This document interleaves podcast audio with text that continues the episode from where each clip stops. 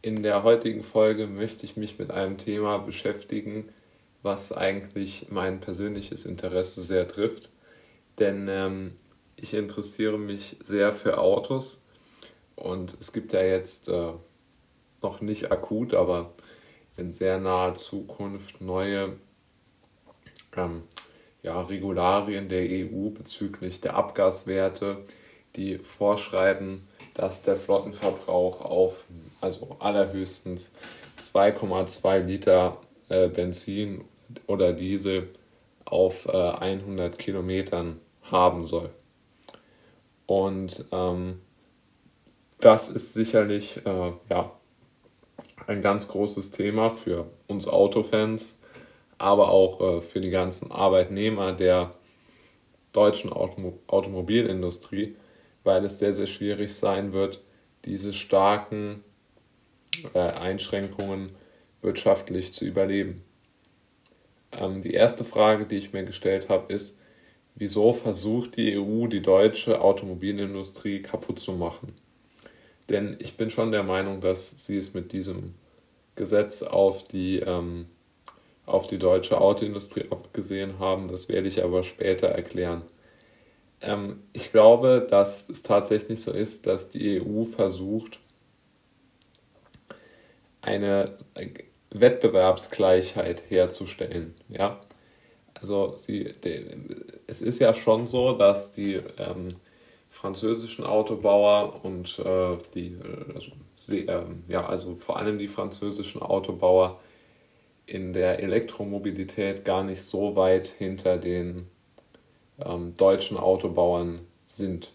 Äh, die deutschen Autobauer haben ein Monopol auf Mittel- und Oberklasse, mittelgroße Dienst, also Diesel- und äh, Benzinmotoren, die äh, in, in unglaublicher Qualität und äh, ja auch in sehr schönen Autos, sehr gut verarbeiteten Autos verbaut werden und insbesondere für Kunden der Mittel- und Oberklasse äh, schon das absolute Must-Have äh, darstellen und auch die Benchmark in den Bereichen. Ähm, der Verbrauch von 2,2 Litern pro 100 Kilometern wird aber nur durch eine Hybridisierung oder auch zum Teil durch eine Elektrifizierung äh, also möglich sein oder darstellbar sein. Und man sieht das ja schon an den Flotten der äh, zum Beispiel von VW oder von BMW.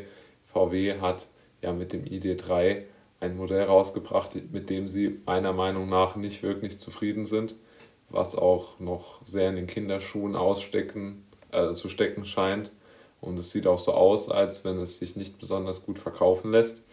Aber sie haben es gemacht, um ihren Flottenverbrauch zu senken, weil, und jetzt kommen wir dahin, wo sozusagen der Hauptkritikpunkt meinerseits liegt, dass es sich dabei bei diesem Gesetz, bei dieser Idee des Verbrauchsoptimierungswahns ähm, äh, um eine planwirtschaftliche Neuordnung der Autoindustrie handelt. Denn die Politik gibt jetzt vor, das Elektroauto ist das Mittel der Wahl. Denn wenn man sagt, der Verbrauch muss so niedrig sein und gleichzeitig setzt man Elektroautos mit null Verbrauch, also mit null CO2-Imitation an, dann ist es natürlich klar, was damit gepusht werden soll.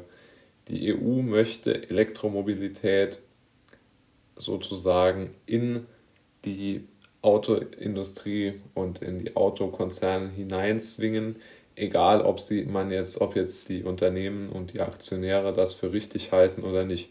Ich möchte da gar keine Wertung abgeben. Ich bin da auch relativ neutral. Ich finde es nur absolut falsch, dass es ähm, ja auf planwirtschaftliche Art und Weise geschieht. Denn es ist ja vollkommen logisch, dass bei der Produktion von Elektroautos extrem viele ähm, ja, einfach extrem viel CO2 verbraucht wird. Ja, allein wo, wie man die Batterie zusammenbaut, ähm, auch äh, die seltenen Erden, die gebraucht werden, das Kobalt, ähm, das ist alles sehr, sehr ähm, energie- und CO2 aufwendig dann letzten Endes, also macht das gar keinen Sinn. Und ähm, was auch noch entscheidend ist, wo will man den Strom dafür herbekommen, aber das ist, ist ja ein ganz anderes Thema. Ähm, was mich eigentlich stutzig macht und was ich auch nicht ganz verstehe, ist, wieso Umweltministerin Schulze diesen Unsinn sozusagen noch mit initiiert hat und äh, der Kommission mehr oder weniger vorgeschlagen hat. Da gibt es von mir großes Unverständnis, weil sie damit der deutschen Automobilindustrie völlig schadet. Und was ich mich auch noch frage, ist, wieso es keine Möglichkeit gibt, E-Autos adäquat, adäquat CO2 bepreist zu bewerten. Denn man weiß es ja auch, dass ähm, eine solche Bewertung durchaus möglich wäre. Es gibt ja da genug ähm, Studien einfach, die das zeigen. Oder man würde die Unternehmen einfach fragen, wenn man schon so viel davon hält, ähm, wie jetzt das Elektroauto, ähm, welche, welche Materialien gebraucht werden, wo die eingekauft werden. Also ich denke, das ließe sich ja sehr, sehr und einfach auch darstellen. Und was mich eigentlich, äh, oder warum ich glaube, warum die deutsche Automobilindustrie so stark getroffen werden wird, ist, weil die Deutschen haben schon die Fähigkeit, auch irgendwo emotionale Autos zu bauen. Und ein Elektroauto kann, ist aus meiner Sicht, vielleicht bin ich da parteiisch, aber ein Elektroauto hat einfach nicht die Emotion, die sind irgendwie sehr kühl. Gar nicht wegen der Technik, sondern einfach wegen des Designs und wegen der, ich, denen fehlt eine Seele.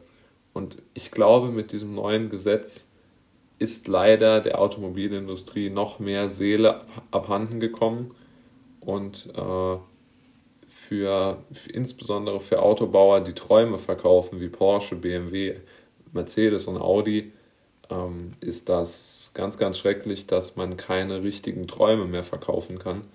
Denn wer träumt schon von einem ID3? Kein Mensch. Aber von einem 911er schon. Und ich glaube, dass der Verbrenner schon irgendwo eine größere oder eine höhere Emotionalität hat als der äh, elektroangetriebene Wagen, was auch daran liegen kann, dass die elektroangetriebenen Wagen fast alle nur noch SUVs sind oder sehr, sehr große Autos einfach und nichts Sportliches. Und ich glaube, dass sich das auch in naher Zeit nicht rechnen wird, sportliche Elektroautos zu bauen, womit man immer weiter in den Abgrund fährt für die Automobilenthusiasten. Leider, muss man sagen.